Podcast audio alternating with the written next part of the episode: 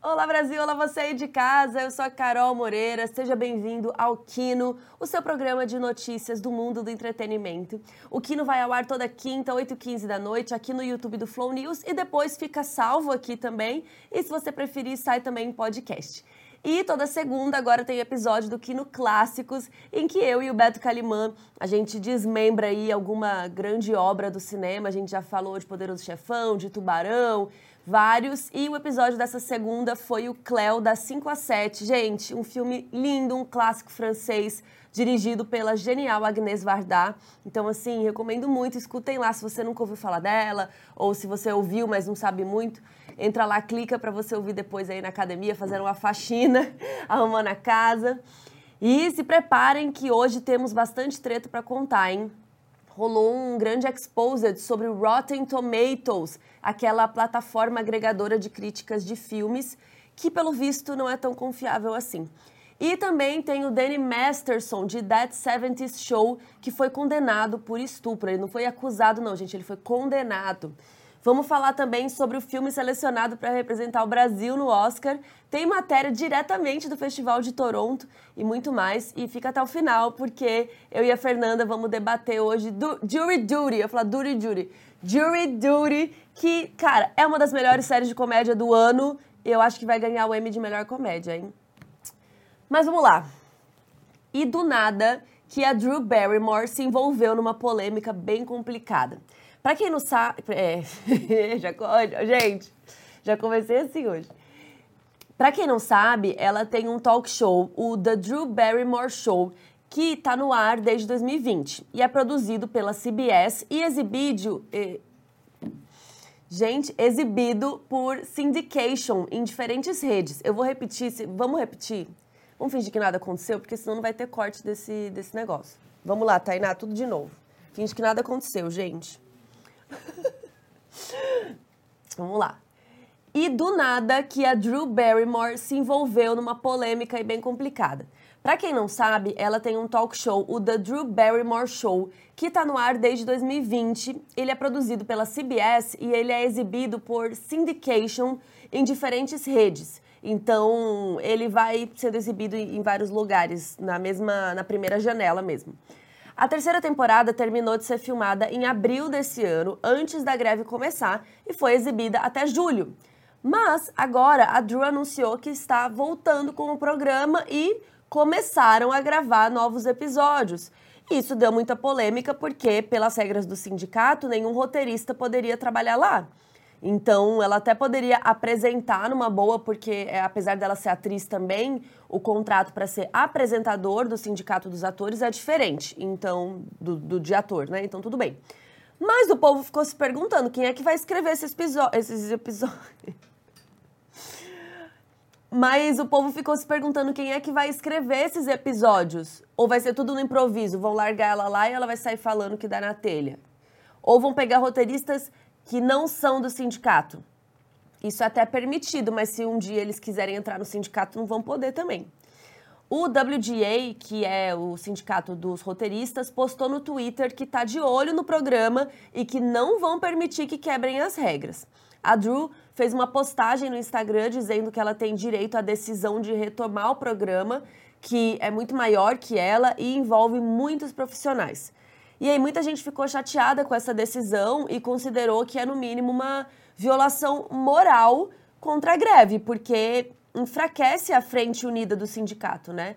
Inclusive, isso gerou consequências para ela, porque o National Book Awards, que ia tê-la como apresentadora, retirou o convite. E ainda rolou uma treta, porque alguns roteiristas é, da greve foram protestar na frente do estúdio, onde estavam gravando o programa. Daí, duas pessoas da plateia chegaram, pegaram botões de apoio à greve e entraram, tipo, para assistir o programa lá dentro. Pois bem, lá essas pessoas foram maltratadas pela equipe do programa e mandados para fora. Eles não puderam ficar para assistir a gravação. Um porta-voz disse para Variety que foi um incidente causado pelas preocupações de segurança, que a Drew não estava ciente de nada disso e que essas duas pessoas vão receber ingressos para irem lá outro dia. Depois desse caos todo, ainda teve um relato de que os membros da produção olharam nas bolsas de várias outras pessoas ali da plateia procurando para ver se tinha bottoms da greve. Complicado, hein? Coloca aí nos comentários o que, que você achou de tudo isso, se eles deviam estar tá gravando ou não. Falando da greve, vou fazer um update rápido aqui para vocês. Para começar, os números atualizados, né? A greve dos roteiristas já está com 135 dias e a dos atores com 62.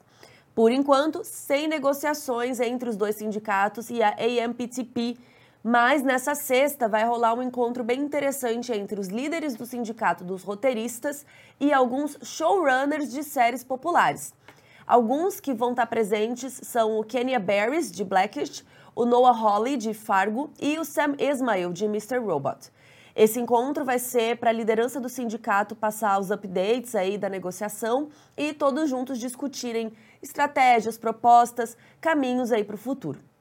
A greve já está durando bastante tempo, então eles estão pensando em maneiras de conseguir chegar num acordo, né? Porque se depender da IMPTP, pelo visto não vai chegar a lugar nenhum, né? Então vamos ficar de olho, eu vou contando tudo para vocês aqui. Por sinal, recentemente o casal Steven Spielberg e Kate Capshaw fez uma doação de um milhão e meio de dólares para ajudar a manter os atores e roteiristas que estão passando por dificuldades financeiras. Outra coisa importante que eu já tinha contado aqui e agora se concretizou. Os artistas de efeitos visuais da Marvel votaram a favor da sindicalização. Por unanimidade, eles decidiram se integrar formalmente à Aliança Internacional de Empregados do Cinema.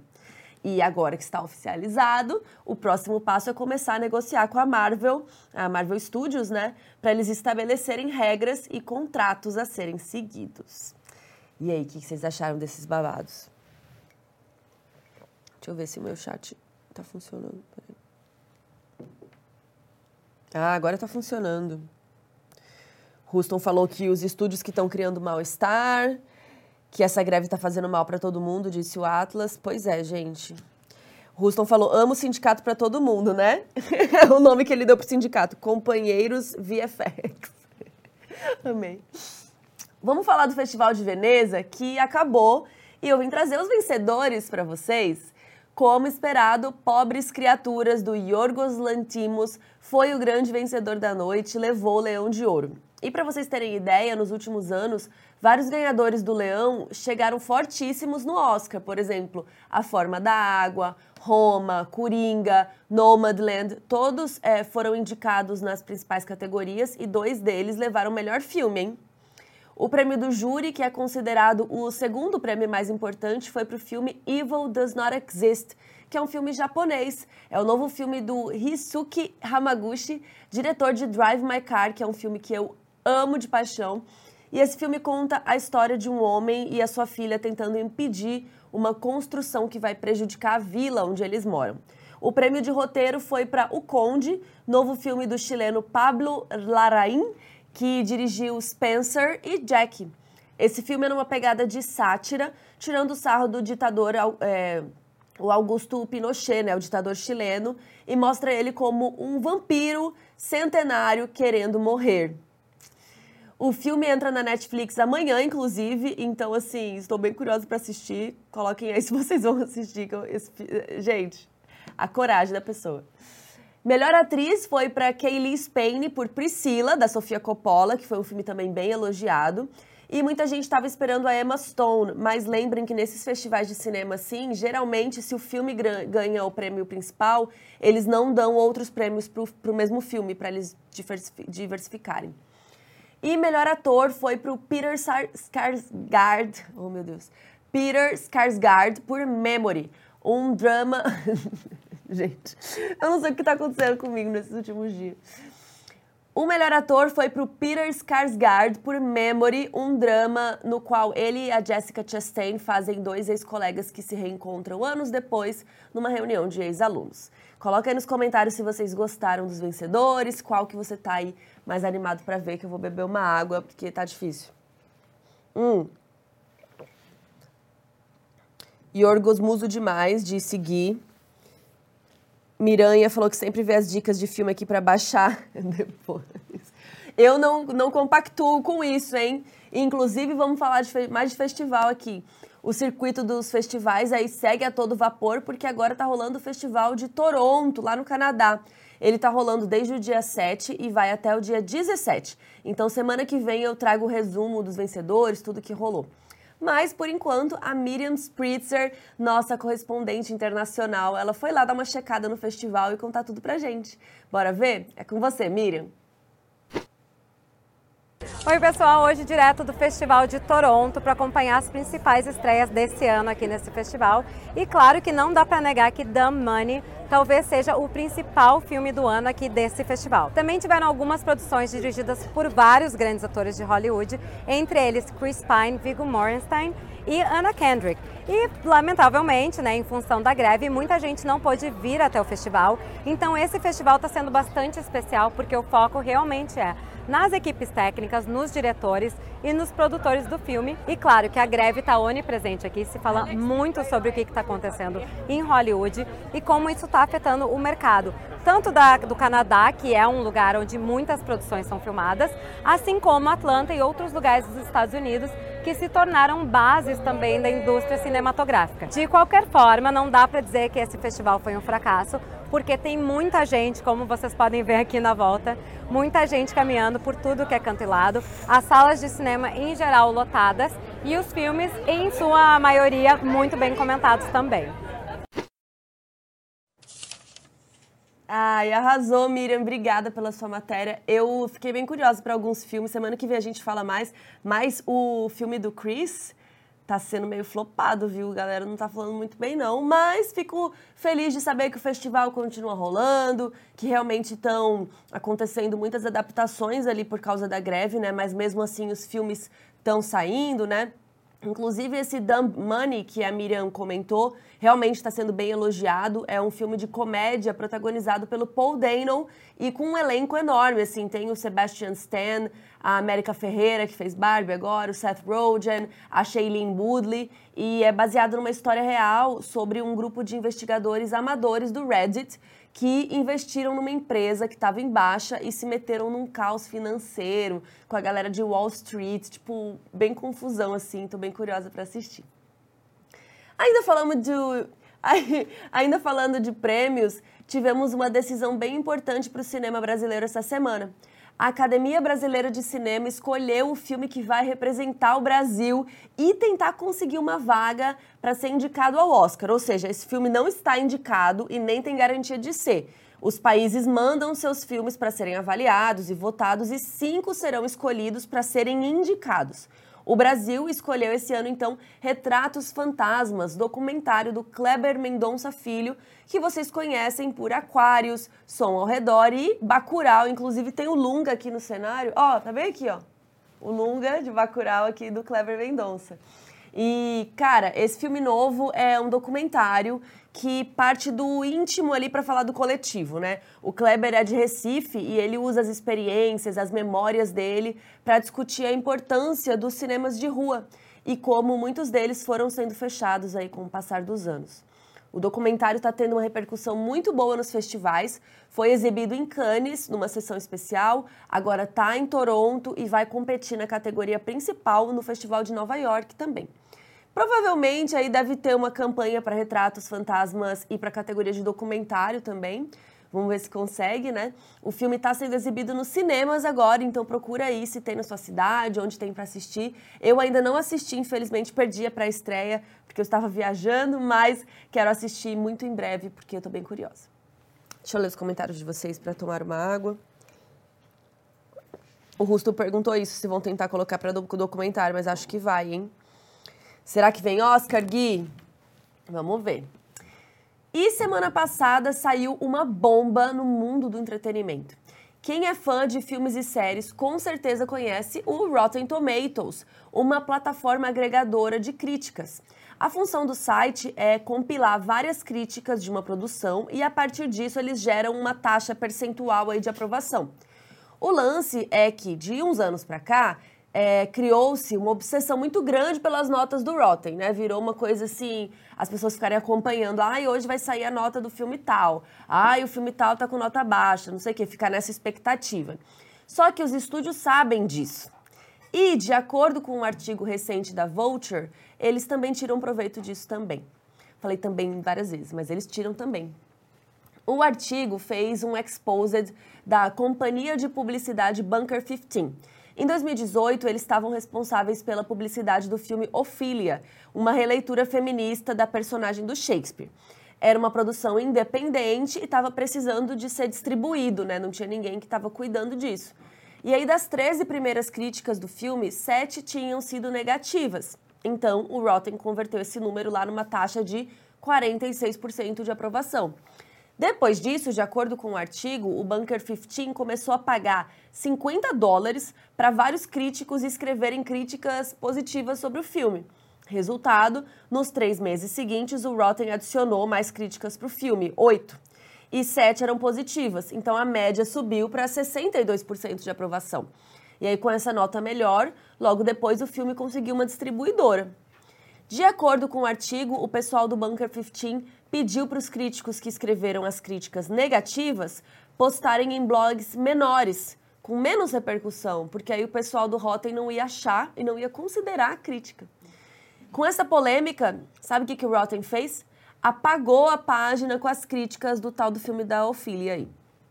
O artigo continuou dando vários exemplos é, que não são de corrupção, mas de como os estúdios entendem a dinâmica do Rotten e brincam com isso para fazer marketing. Eles deram um exemplo de Homem-Formiga e a Vespa 3, que lançou esse ano, e para as primeiras sessões foram chamados críticos mais entusiastas da Marvel ou sites com fãs de quadrinhos e tal, e o filme ficou com 79% de aprovação. Depois que o filme foi visto por críticos mais gerais, a taxa foi caindo e atualmente está em 46%. Esses exemplos são para mostrar como é fácil mexer com esses números, né? E, por consequência, com a opinião do público que está valorizando eles. É muito comum um filme abrir com poucas críticas, umas 5, daí tem uma nota inicial, aí depois fica se sobe, né? Sobe, sobe muito ou desce muito. Mas as pessoas às vezes ficam presas nessa amostra inicial, que conta com né, pouquíssimas críticas. Cinco pessoas viram o filme e aí tá lá, 46% de não sei o quê. Isso é, tipo, foi cinco pessoas, sabe? Sem falar que o Rotten tem uma metodologia meio questionável. Para começar, essa porcentagem é de críticas positivas. Então, não é que a média de notas positivas é a média de quantas críticas foram positivas, mas críticas positivas pode estar tanto uma nota 6 quanto uma nota 10. E ainda tem as críticas que não tem nota em si, porque nem todo crítico coloca lá dois, três, número, né? Então a galera que tá lá no Rotten lê a crítica e interpreta se acharam boa ou ruim. E não tem espaço para ser considerado médio, ou, né? Porque tem muitos filmes que falam, ah, não sei se eu amei, se eu odiei, só, ah, tá ok. E aí? Né? Eles consideram da, da cabeça deles a crítica de cinema é uma profissão muito importante, né? Tem até viés acadêmico, tem críticos muito, muito incríveis por aí. Então, assim, escolha o seu crítico que você confia, acompanhe eles, acompanhe nós aqui no Kino e, óbvio, forme a sua própria opinião, ao invés de ficar preso aí a esses números. Coloque aí nos comentários o que, que você achou dessa fofoca. Deixa eu ver o que, que vocês estão achando. O tomate é estragado mesmo, disse o Atlas. É. Tem que ver a quantidade de reviews, o Daniel tá falando. Quanto mais reviews, mais confiável a nota. Total. Vamos falar de algo mais leve agora, porque se você é fã de reality que nem eu e Fê, tá vindo um novo reality recheado de tretas do jeito que a gente gosta. Se liga. A Netflix lançou o primeiro trailer de Ilhados com a sogra. Reality PTBR que vai ser apresentado pela Fernanda Souza, uma querida se liga na dinâmica. Seis casais vão para uma ilha achando que eles vão competir em duplas por um prêmio, não sei o quê.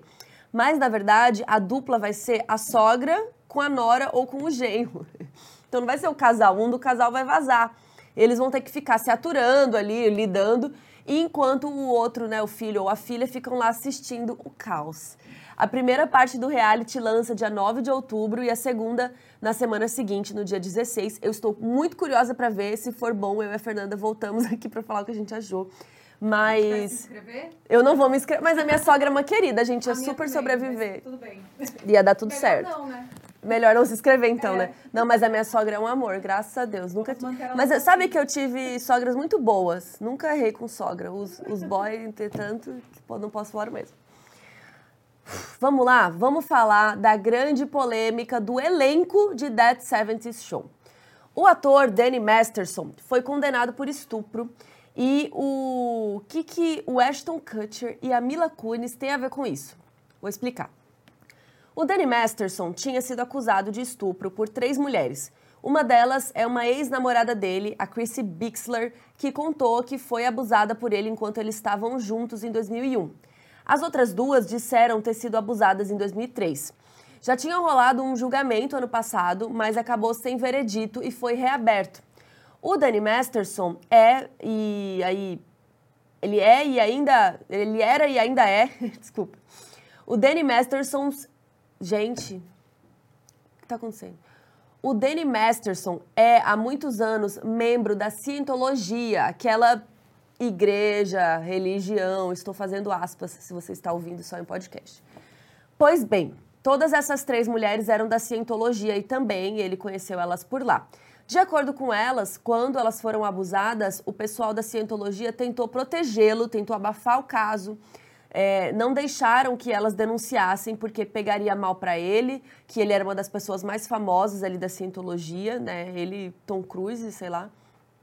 E os representantes de lá até fizeram um comunicado durante o julgamento dizendo que isso não tem nada a ver com a religião, é, que não é religião que está sendo julgada, e sim o homem.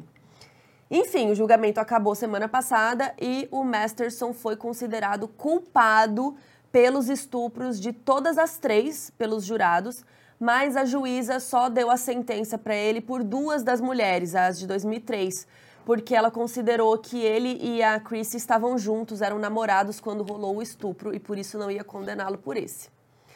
Que né, não tem nada a ver. Ele foi condenado de 30 anos à prisão perpétua. Lembrando que às vezes lá nos Estados Unidos tem esse lance de botar um mínimo de, de sentença, mas não o máximo. Ele tem 47 anos e ele vai ficar no mínimo, então, aí 30 anos preso. Então, quando ele tiver com 77, ele pode pedir condicional, que pode ser aprovada ou não.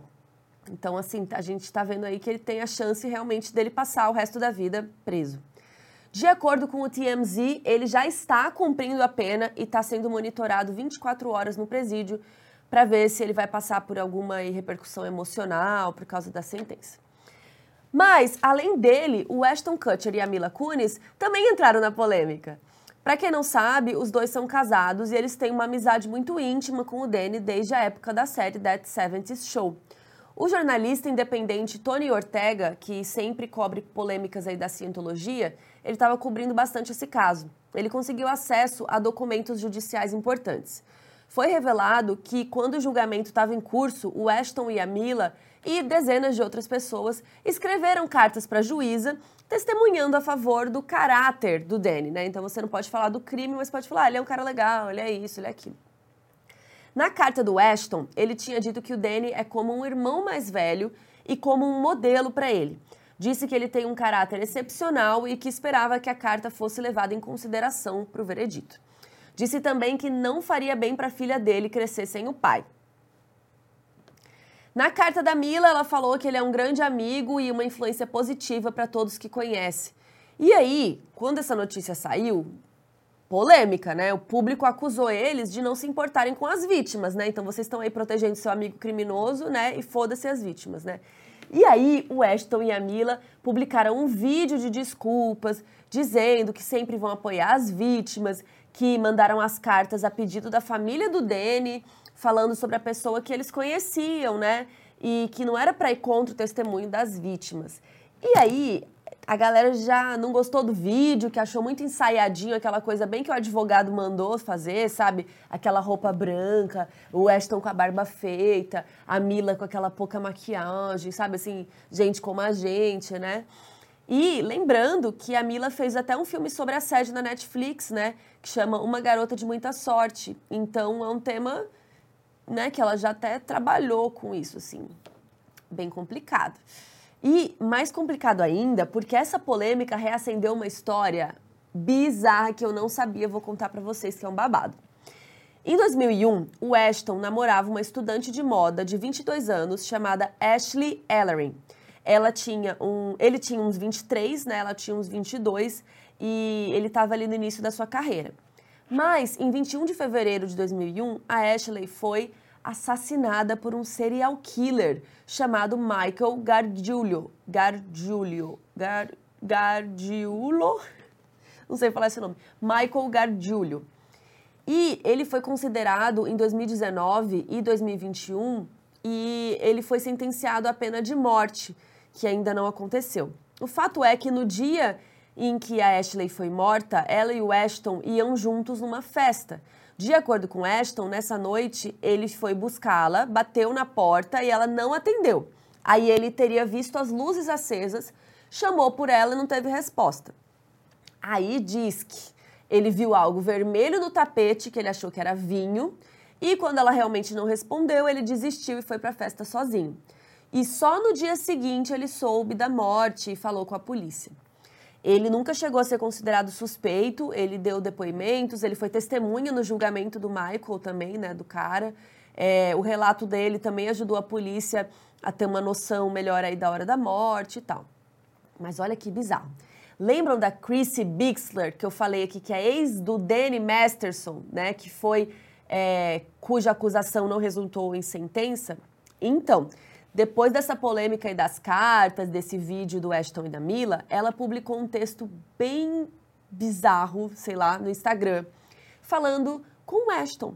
Ela disse que sabe os segredos que o Danny guardou para o Ashton que estava com o Danny na noite do dia 21 de fevereiro, quando o Ashton ligou para ele, né, que é a, noite que a moça morreu, que ele estava no Viva Voz e que ela tinha ouvido tudo. Ela disse que ouviu o plano todo e que o Ashton é tão doente quanto o seu mentor Danny. A gente não sabe o que, que eles falaram nessa ligação, qual que era o plano. Pelo que o Ashton já falou no julgamento do serial killer em 2019, foi que ele ficou pasmo na hora. Então a gente imagina que ele ligou para o Danny para perguntar o que fazer? Não sabemos. Outra coisa que ela disse é que estava é, lá nos bastidores do That 70 Show, vendo tudo o que acontecia nos cinco primeiros anos e que acha que a Mila devia fazer terapia para entender tudo o que rolou com ela naquela época.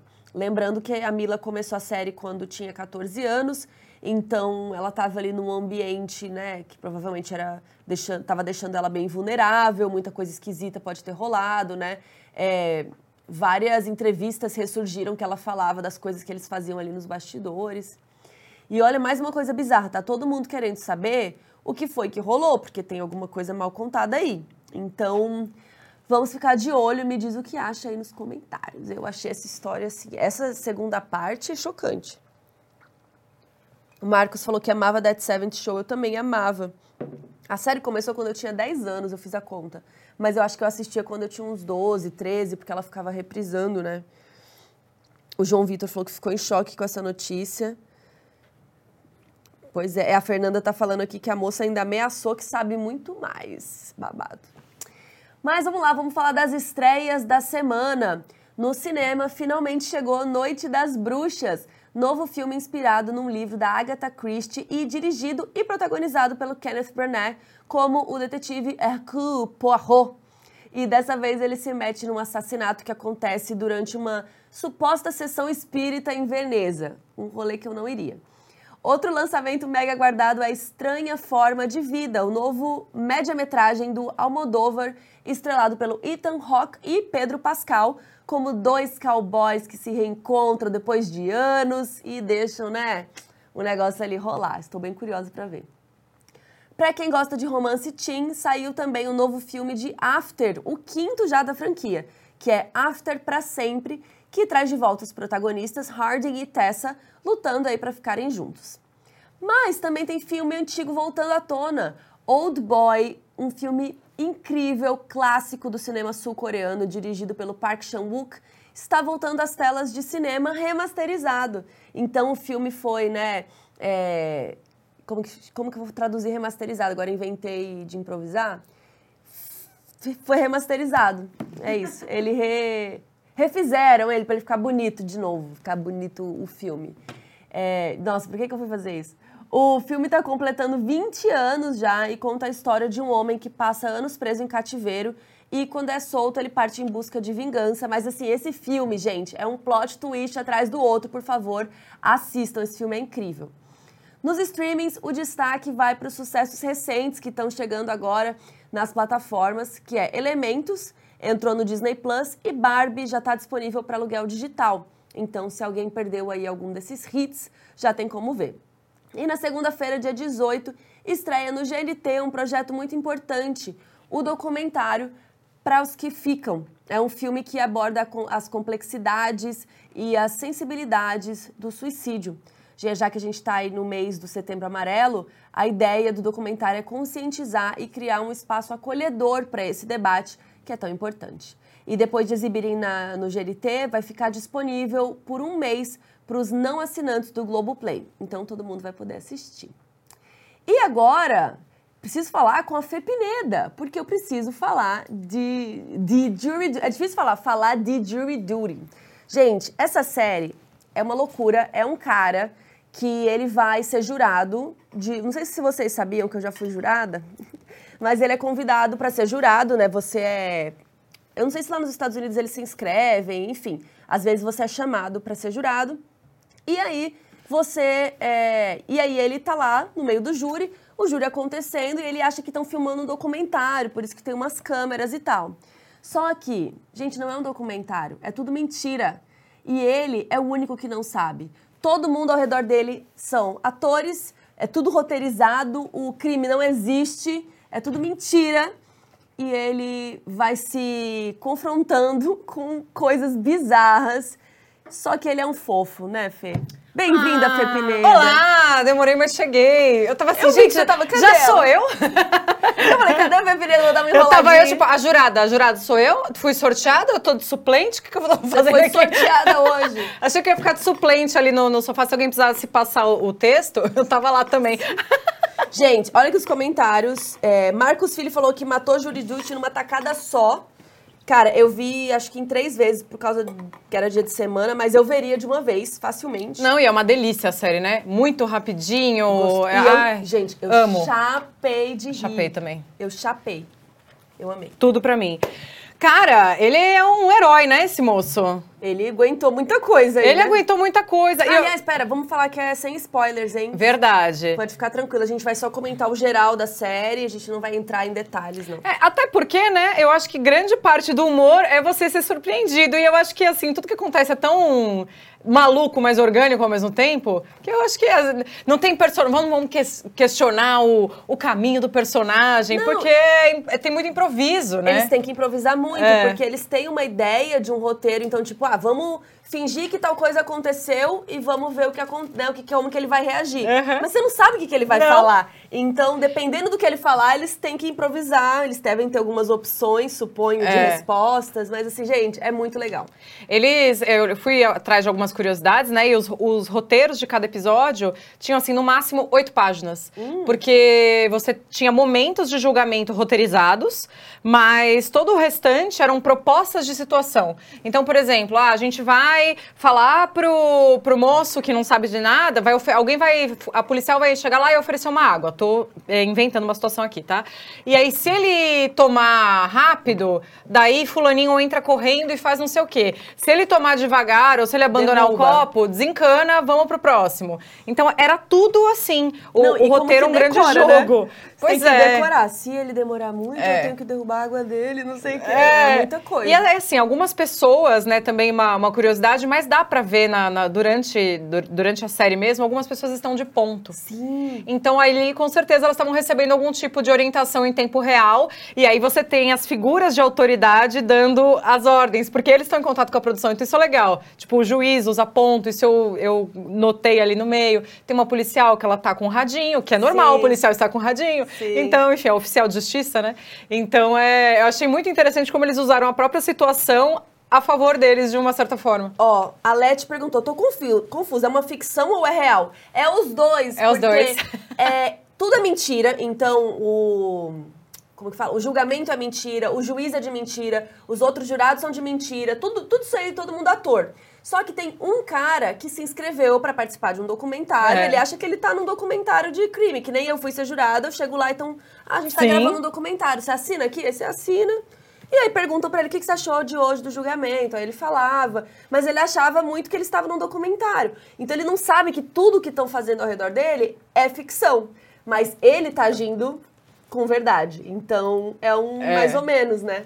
Então, aí mas, ele é o é, da direita. Vou ele até, é um fofo. Ele é um fofo. E eu fiquei até. E ele é o regular nice guy, né? Novamente, É, ele é esse. bonzinho. Ele é bonzinho. E o que, que eu ia falar? É, eu até me perguntei um pouco isso em alguns momentos. Mas será que ele agiria assim se não tivesse câmera nenhuma à vista? Hum, Sabe por quê? Porque mesmo, obviamente, vocês vão ver, né? Vocês vão assistir essa série, pelo amor de Deus. Tem opção de não Tá no assistir. Prime Video. É, a, a Carol obriga eu a assistir algumas coisas, agora nós duas vamos obrigar vocês a assistirem Jury Duty, que é com certeza uma das melhores, melhor comédia do ano já, eu acho. Que é muito criativa, muito original. Mas Mas eu fiquei uma camiseta assim... de pintor? Eu tô do, Do Van, Van, Gogh. Gogh? Você tá zoando? Ah, não! Tô, Ah, não! eu tô com a camiseta do Van Dog. Dedo no verde! Caraca! Qual a Gente. chance? Eu nunca, você nunca usa essa camiseta e eu nunca uso essa. Amiga, isso se chama sincronicidade. Gente, eu tô Gente, é chocada. que você tava falando, eu nem tava ouvindo mais, porque eu Você tava começou assim, a olhar. "Isso é do Van Gogh, É, roupa?" é uma é, brincadeira, pai, como se fosse o Instagram do Van Gogh. Então, que meu engraçado, é o Van Dog. Gente. Morri! Deixa eu virar pra cá. Tudo! Nossa, eu tô chocada. Tudo. Nem sei o que a gente tava falando Né, mais. volta. Desculpa. É, Eu, também fiquei chocada. Porque eu pus uma camiseta, falei, não, não quero com ela. Troquei e pus essa. Olha, Chocada. Bruxas, aqui só tem bruxas online. É, então, voltando, eu fiquei pensando em alguns momentos se. Não, não que ah, ele tem uma moral duvidosa, nada disso. Ele é, ele é realmente um cara legal, parece ser um cara legal. Mas é, eu Mas fiquei pensando. que um é, ele tá sendo filmado. Então, será que ele não age com uma gentileza extra, com uma paciência extra? Mais porque ou tem menos. câmeras? Mais ou menos, porque tem momentos que dá pra, tipo, que ele sabe que no tribunal, por exemplo, estão filmando o tribunal. Isso. Mas tem momentos que eles estão no hotel, É, que ele não as sabe câmeras mesmo. estão escondidas. É. Então ele tá sendo fofo também quando as câmeras Tá, estão é, escondidas. ele não muda de comportamento, mas eu fiquei com essa. Eu, eu, eu me perguntei isso em alguns momentos, né? Porque não adianta, toda vez que você tem uma, uma câmera, você já tem uma. Mas será que a não- realidade já pode Tá ficar alterada. enviesada. Mas É. será que não esquece? Porque, por exemplo, tem uma hora, eu não vou falar e não vou lembrar também, mas tem uma hora que, sei lá, acontece uma coisa aqui. E daí ele podia repassar a fofoca que fosse, podia falar, nossa, você viu o que aconteceu? E ele nem isso ele faz. Não, é. Ele é muito Ele, bonzinho. ele é muito discreto, né? Assim, É. ele é muito tranquilo. Aliás, até te perguntar, o que, que você sentiu vendo o nosso Ronald Gladden? No meio, da, no meio dessas situações todas falsas. Cara. Você sentiu é, dó, vergonha? O que, que, que que te causou? Riso. eu ri muito, gente. Porque, aliás, acho que é até legal explicar. Porque a gente não ri dele, ele não, é a piada, é a né? situação. É. É, a gente fica tentando entender como que ele vai reagir. Acho que a série toda é sobre isso, Uhum. né? Como que ele vai reagir a cada coisa que vai acontecendo, cada coisa mais louca que a outra que vão propondo ali né, na frente dele. Mas eu, eu acho que se a série fosse toda ficção e ele também se fosse um ator interpretando alguma coisa assim, Um ator desconhecido. Não, não teria graça. Não é a mesma coisa. A graça é justamente as coisas que eles ficam testando pra ver o que, que ele vai fazer. E eu acho que até os atores é, deviam sentir, não, não posso falar muito, mas é, medo, né? De tipo, será que vai ser agora? Ele vai descobrir que tem alguma coisa que a gente exagerou, que a gente passou da conta, né? Tem hora que um cara, é, tá até no trailer, assim, um cara cai e, e grita, ah! Tipo, não é exagerado demais, né? Então, eu acho que só funciona porque foi feito desse jeito, das mentes geniais desses showrunners que a gente pode até citar os nomes. O Gene Stupnitsky que, e o Lee Eisenberg, os dois de The Office, eles são parceiros de comédia, né? De The Office, de. Como chama? Good Boys, que é um filme muito divertido. Quem não assistiu, assista. É muito legal. Bons meninos aqui no Brasil. É... Ai, que eu assisti fora. Só fala inglês, Só fala inglês. Ai, pra mim é Good Boys. Cara- Mas é que é um filme muito divertido. Eles são muito bons. Eu achei a E é uma mente ideia deles- genial. É genial. A mente É. doente deles. Gente, eles são doentes, porque olha essa ideia. Eu vou fazer um júri É. fake. E, e assim, vou te falar, você acreditaria? Então, eu, eu ia. Qual é o limite ali que você ia falar, meu, não é possível? Cara, é que eu acho que assim, essa, é, a ideia dessa série é tão boa porque ela trabalha com uma coisa chamada viés confirmatório.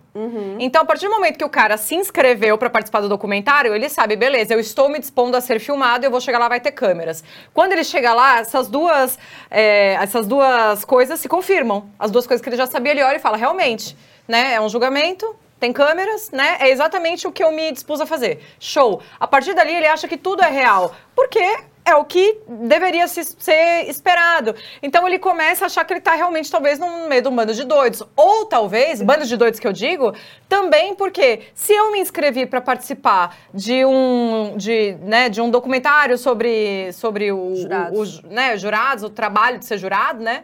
É, será que essas outras pessoas também não se inscreveram? Como que será que foi isso? Então, assim, eu, que essa é uma parte que eles não tocam muito, porque não, não vem tanto ao suponho que caso. deve ser, todo mundo sabendo que todo mundo se inscreveu ali. Então aí, tipo assim, eu acho que algumas pessoas não, né? Porque você vai ter ali o papel da celebridade também, que cai lá de paraquedas, tá louca pra ir embora, né? Tem pessoas também que não estavam muito afim de estar ali, mas ele é uma pessoa que estava ciente do que, do que ia, do Sim. que ia rolar. Então eu acho que na cabeça dele é tipo, ah, realmente são tipos muito diferentes de pessoas, porque isso deve ser bom para um, pra- pra um corpo de, de Jurados, jurados, né? Você tem ali 12 pessoas muito diferentes entre si para tentar chegar a uma conclusão que seja mais justa, mais imparcial. Mas- Mas, é muita loucura. Então, mas eu vou te falar que você acreditaria? Com base no que eu vivi sendo jurada, não sei se você sabia que eu Ah, já você fui já foi jurada? Já Conta fui jurada gente. várias Nunca vezes, ouvi isso. inclusive.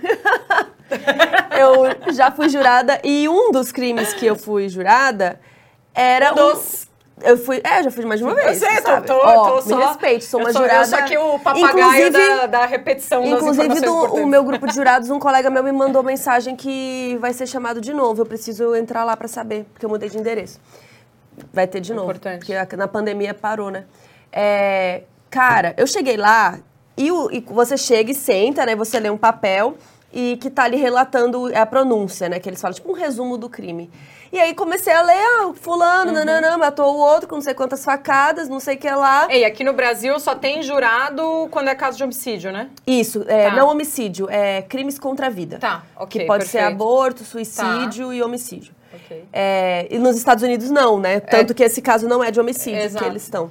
Eu até achei estranho, eu, eu acho que botaria um caso mais pesado, mais doidão pro. Mas acho que. Mas acho que faz sentido, porque daí todo mundo teria com mais seriedade. Como o caso é, meio leve, é Meio bobo, né? Meio bobo. Tem até uma, uma, uma pessoa lá que, que fala, ah, eu adoro true crime, mas esse caso é É uma, uma bosta. besteira." É. engraçado. Sim, e, enfim. Quando eu cheguei lá e fui lendo o negócio, gente, a pessoa falou que ela estava possuída por um. é, eu não sei a, a palavra, né? Mas Uma estava entidade. uma entidade.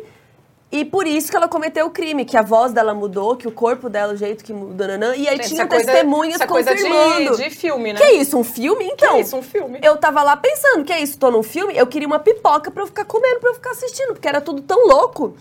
E aí eu fiquei pensando, né? Eu falei, Beto estava assistindo comigo, um beijo, meu amor. É, eu falei, é assim mesmo, é assim, é tudo doido. Aí chega uma testemunha que uma tá muito tímida, tinha uma que eu, que eu vi lá que o cara tava batendo o pé, sabe? Tímido. eu tô rindo porque eu lembrei De nervoso. da série que eu não vou nervoso. comentar. Tem testemunha que fala que é pra frente. Tinha um cara que ele tava O tão. advogado erra, às vezes, tipo, vai Sim. contar a história e, nossa, o negócio não funcionou. Ah, não, mais ou menos. Isso não. Mas é o advogado da série, ele dá umas mancadas, né? Nossa. Bem engraçado. Chega despreparado. Mas é uma loucura mesmo. E, e eu ia falar que um dos das testemunhas do meu caso, né, que eu fui jurada, o, o que foi mais longo, é, o cara não queria responder as perguntas, ele tava se sentindo acusado. Só que ele era testemunha. Mas tudo que perguntava pra ele, ele falava, ah, não, porque eu não sei o quê, tipo, eu não sei de nada. Sabe? Ele ficava meio com medo, porque claramente é uma situação muito. Meu, a pessoa tá sentada no meio de uma salinha, todo mundo olhando pra ela, tem um microfone, tem um juiz, tipo, sabe? É muito. É pesado, né? Eu achei pesado, difícil imagina pra. calmo, né? É. Então, é aquela coisa. é muita coisa. É aquela coisa assim, é, se você perguntar de novo, eu vou assumir. Vou falar que fui É, eu, o fui cara eu. já tá falando, fui eu, não, mas não É. foi você, Não calma. foi- é, mas é que é isso, é, é tanta pressão que é tipo assim, por que, que você tá me perguntando isso, cara? Eu não sei de nada. Sim. Então, eu imagino que eu cairia sim, porque com base no que foi lá. E, cara, no meu caso, a gente não podia discutir o caso, porque aqui no Brasil você não pode Vo- a votação é individual, anônima, ninguém sabe, eu não sei o que, que você votou, não tem que discutir nada, né? Lá nos Estados Unidos, a gente inclusive vê um pouquinho na série que eles têm que chegar a uma conclusão, todo mundo tem que concordar, senão o caso é anulado e volta para tudo de novo. É, é, aliás, até, enfim, pra quem quiser ver algo inspirado em fatos, porque é uma das histórias de julgamento mais loucas, o American Crime Story do Uhum. Jay Simpson é muito bom de observar as deliberações, porque tem tudo isso em ata, É. né? Então, a série bebeu muito do que de fato realmente aconteceu e a vida daquelas pessoas também ficou travada por um bom tempo. Meses. aguentava mais. É, porque quando E lá ainda nos assim Estados deu no que deu, né? Lá nos Estados Unidos, aqui no Brasil tem também isso, que chama sequestro do júri, né? Que a pessoa não pode ter contato com o mundo lá fora Uhum. e tal. Nesse caso aqui da série, não tinha a menor necessidade, então É. eles inventaram uma desculpa que até é engraçada. Mas, enfim, o que eu ia falar é que você fica amiga das pessoas, dos jurados mesmo. Uhum. Isso acontece. Porque é isso, aí você vai tomar intervalo, vai tomar um café e fala, ah, você mora onde? Ah, não sei o que, eu faço isso, eu sou professora, eu faço aquilo. E aí a gente se olha do tipo, querendo falar sobre o caso, mas pode. sempre tem alguém, tipo, que é a Tá. moça do, da série, né? Sempre tem alguém ali de Alguém lá com olho. radinho. Não tem radinho. É. Mas sempre tem uma. Ah, esqueci o nome dessa profissão, mas tem uma pessoa que fica ali cuidando Um da oficial, gente. né? é. Que tá de olho. E, cara, vai criando uma amizade. E você sabe o jeito das pessoas. No meu júri tinha um cara que era assim, aquele super descrente, aquele ateu, sabe? Porque, como era um caso que envolvia entidade e tal, é, esse assunto tava ali, mas a gente não podia falar do caso, né? Então era meio assim. Mas dava pra ver que ele era aquele cara que não tava acreditando em nada. E os advogados também falavam, né? O defensor público falava pra ele: Eu sei, Fulano, que você tá achando que não sei o que é lá, mas. nanã", E aí. Cara, e era muito. Enfim, quando todo mundo foi embora, todo mundo se abraçou, assim, porque é muito pesado. E, e fica uma energia de amizade entre Sim. os jurados, sabe? Sim. E, assim, o que eu passei foi, né, muito pouco perto do que é essa loucura dessa série. Mas tô aqui pra testar que eu cairia, eu acho que funciona. que funcionaria. Eu, é, pelo que eu, da, da série em si, eu acho que também tem isso, né? Não só acho que essas coisas realmente acontecem, quanto tem a questão lá deles terem ficado. Eles ficam incomunicáveis, também não, não vou entrar em detalhes. E aí, só que isso também tira a. é, tira um elemento importante, que é questionar o que está acontecendo. Uhum. Como você não consegue olhar a informação, não consegue não sei o quê, então também foram muito espertos em colocar esse elemento aí dramático para construir o- a história que desenrolou depois. E eu acho que assim, numa situação dessa, eu também, eu acho que eu também cairia. Sim. Ainda mais assim, ainda mais sabendo que assim, eu já me inscrevi para um documentário. Ah, eu acho que assim, talvez o limite é tipo, tá, mas situações absurdas. Talvez o que eu fosse perguntar seria, mas meu, por que que, sei lá, essa pessoa tá fazendo essa coisa tão estranha? Será que não é só pra aparecer? Tipo, calma, cara. Talvez eu fosse ter esse tipo de postura. Tipo, aparecer no documentário. No documentário, é, pra se tornar uma, Pra ganhar uma pessoa... Protagonismo. É, um jurado VTZero. sabe assim? é, pra fazer É, VT. pra, pra aparecer mais, sei lá. É. Mas, enfim, eu- acho que essa seria mais a minha pergunta. Mas, pelo que você estava falando, eu também fiquei pensando que não daria pra fazer algo assim aqui no Brasil, né? Não tem a deliberação, porque Não acho, tem. a deliberação é o ouro da- dessa série, né? O- A É. sala lá deles. Não, e o sequestro do júri, que aqui no Brasil é muito raro acontecer, são casos muito, né, especiais, sei lá, um caso talvez como se, se rolasse algum outro Richthofen, sabe? Alguma coisa assim muito Alguém grandiosa. envolvendo também pessoas muito conhecidas. É, muito... alguma coisa muito famosa, aí eu acho que talvez precisaria. Mas é que os casos aqui no Brasil não costumam levar tanto tempo, às vezes, que nem lá, né? Enfim, mas... E também é isso, é uma, é uma ideia muito única, né? Não tem como fazer isso de novo. É, é, até, essa é uma questão. Eu acho que Jury Duty é uma série de uma temporada só. É. A partir do momento que foi feito, se eles quiserem fazer alguma outra ou, outro tipo de situação do gênero, eles vão ter que inventar, vai- não vai ser mais jurado. Sei lá, aqui no Brasil podia ser o quê? Mesário. Não sei. aqui no será- fora não- tem, tem a figura do mesário também, né, nos Estados Tem. Unidos. Então, daria pra fazer do mesário. Nossa. É, não, mas acho que acabou, é isso. Eles É, têm só que criar a próxima coisa. É, e é muito legal também que essa demorou pra série chegar aqui no Brasil, né? Muito. Muito, demorou meses.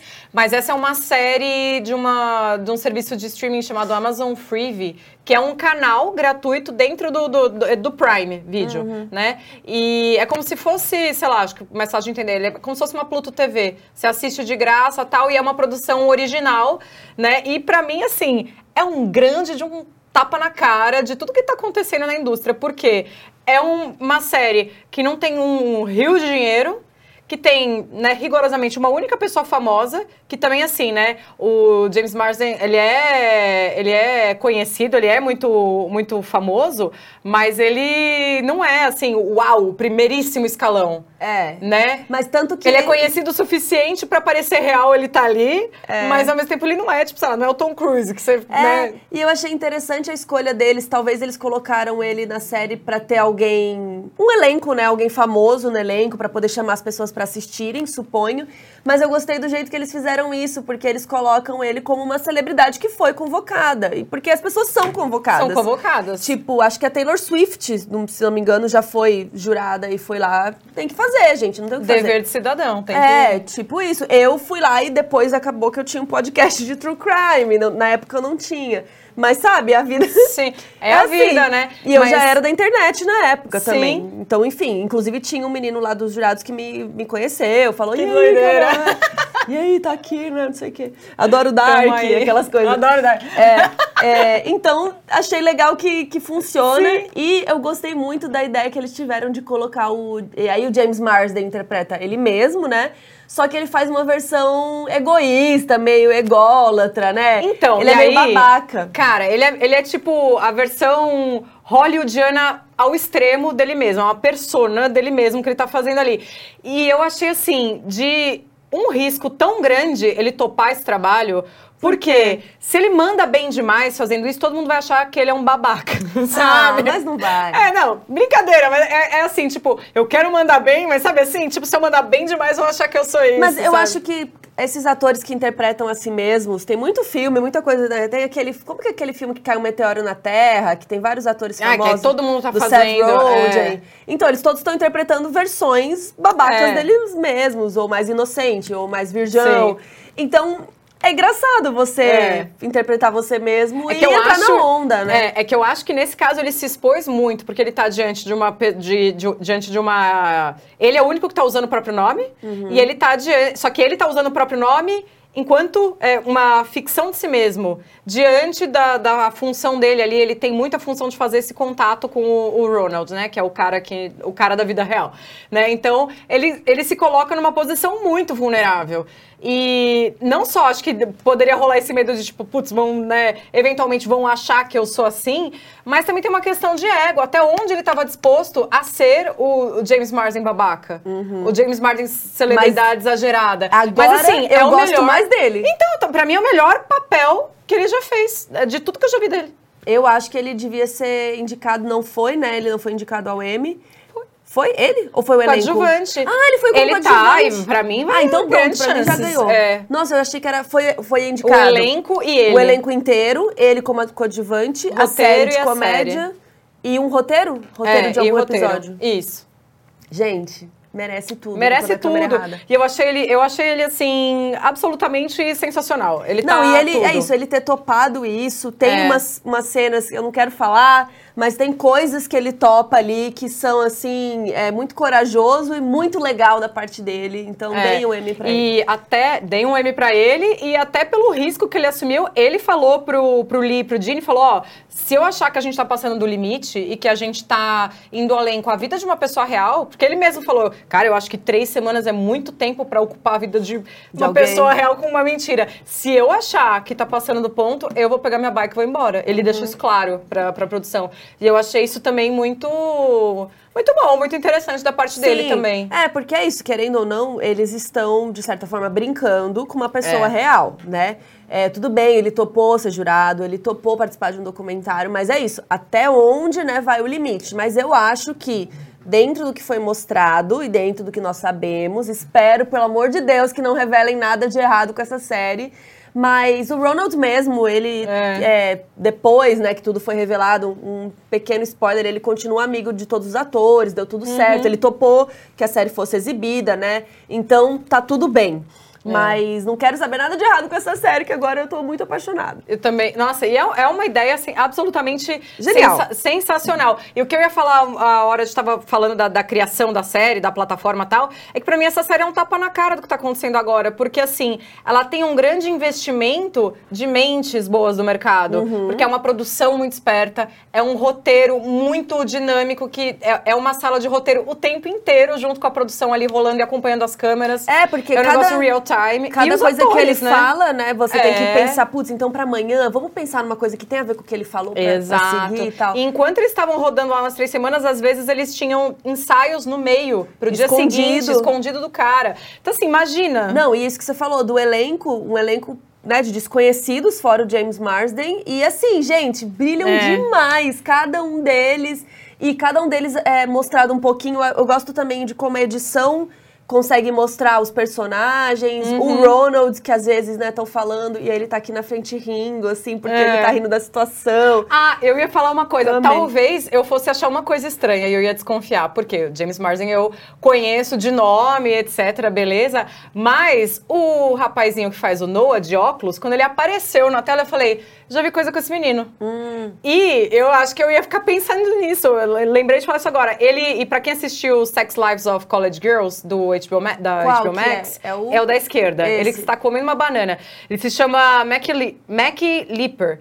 E ele faz um personagem no Sex Lives of College Girls e ele usa esse mesmo Ah, é mesmo? E ele faz o papel. Ele, ele não só atua em, em Jury Duty, quanto ele também tá no time de roteiristas.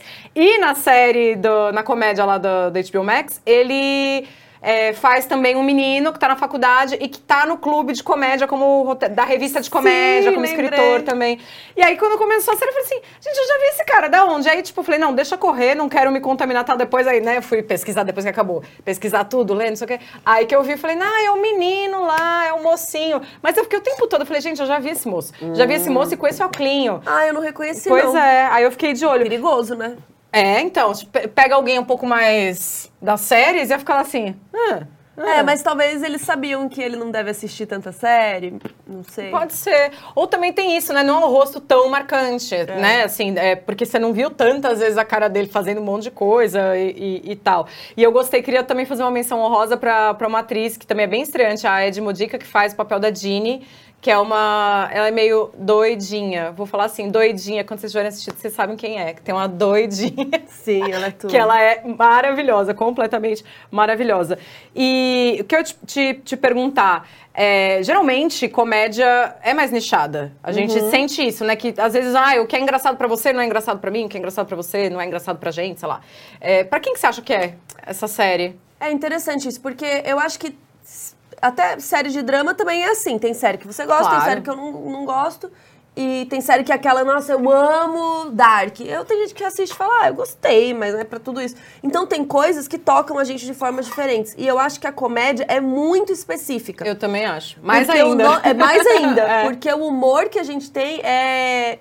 Depende. Então, por exemplo, al- algumas pessoas citaram The Office, que a série lembra um pouco The Office e tal. Eu não consegui engatar com The Office e eu Hum. não gosto de quase nenhuma dessas séries que é filmada meio mockumentary, né? Tá. Que é tipo um documentário falso, tipo Arrested Development, The Office, tem várias outras que são nessa coisa meio documental. Aquela outra da família também. Da família. Ah, ai, meu Deus. Modern Family. É, Modern eu até consegui ver mais, assim, mas eu não acho tão engraçado. Essa aqui, ela tem essa energia um pouco, que até você falou que eles são dos mesmos, da mesma equipe de The Office, mas é engraçado porque o cara não sabe. Por isso que eu consegui É. achar legal. Se fosse tudo Mas ficção. também não é filmado não- do mesmo jeito, não é o mesmo Não, formato, né? Apesar deles terem falado pra ele, ó, vamos gravar um documentário, tem momentos documentais, mas é um, ela, ela foge. Pra mim, me parece muito mais uma estrutura de reality show, Uhum. essa série. Porque tem, todo reality show também tem um momento do depoimento e um momento de ficar, né, captando o que tá acontecendo non-stop. E, e até, assim, uma curiosidade de bastidor é que todos os dias eles filmavam horas e horas de julgamento chato, que eles não iam aproveitar na edição depois, para trazer realidade. pa- pro, pro Ronald ali também. Então, assim, se acontece uma coisa muito bizarra ou, ou não acontece nada, tudo bem, tá dentro do, do Normal. esperado. Então, você mantém uma atmosfera, né? Aquilo lá, né? Tô aqui no, no julgamento, nossa, caramba, tá dando sono. Ai, nossa, que fome, hein? Que hora a gente vai comer? Sim. uma coisa Tem que manter assim. ativo, né? É, e eu fiquei pensando também que essa, essa comédia ela é muito específica, né? Então acho que, sei lá, fãs de The Office com certeza vão gostar. Não, Será? não- eu, eu acho que vão. Mas eu acho que ela acaba sendo, exatamente por ter o elemento né, do, do, do, do- do rapaz no, no centro da, da, da coisa toda, é, que ele não sabe, eu acho que ela acaba sendo universalizante. Porque todo mundo vai Se querer sente. assistir olhando tipo, o react dele. Né? É, e eu acho que você se sente um pouco no lugar dele, né? Acho que isso que é interessante também. É. Porque ele é o único que não sabe. E a gente não sabe o que vai acontecer. Então a gente tá ali que nem ele, tentando entender o que tá acontecendo. Só que aí o mais legal pra mim é ver como ele reage. Então, tipo, ah, um cara caiu, desmaiou aqui. Ele vai acudir? Ele vai chamar ajuda? Ele vai gritar? Ele vai desmaiar junto? Então, essas coisas que são legais. E aí eles colocam coisas muito absurdas, né? É. Pra ver como é a reação dele. E, e ele vai se mostrando um cara muito do bem, né? Muito fofo. E, e eu também, mais uma coisa também, eu gostei de ficar observando os atores reagindo à reação dele. Sim. Porque várias vezes os atores também dão uma quebrada, do tipo assim, Gente, sei não lá, tá não sei se era pra rir ou se não era pra rir, mas eles quebram. Só que é tudo tão maluco Que é normal. que, Eles... que tá dentro. Então, tipo, nem o, o Ronald acha estranho. Porque, tipo, sei lá, a pessoa tá rindo, né? Não sei. Então, assim, é muito legal. Você tem, você tem, sei lá, no mínimo 12 pontos pra ficar olhando o tempo todo. Tipo, ai, o que, que, o que, que o James fez? Que cara falando Não, fez? e tem É hora que dá legal. pra ver que o ator tá saindo do personagem. Ele tá rindo como ele mesmo, não é, o É, personagem que é. tá rindo. Porque acontece em algo. E eles já sabem que ia acontecer a coisa, mas que, tipo, passa. É. E eles não conseguem segurar, assim. Mas, Não, mas tem, não... tem coisa ali, ali que a produção apelou, assim, que é muito Nossa, absurdo e eles não sabiam. E aí, tipo assim, o risco de, de, de Nossa, quebrar. é muito bom. enfim. É, eu acho que assim, é, todo mundo que assistiu essa série também vai ficar pensando o que, que é, como que isso foi feito, né?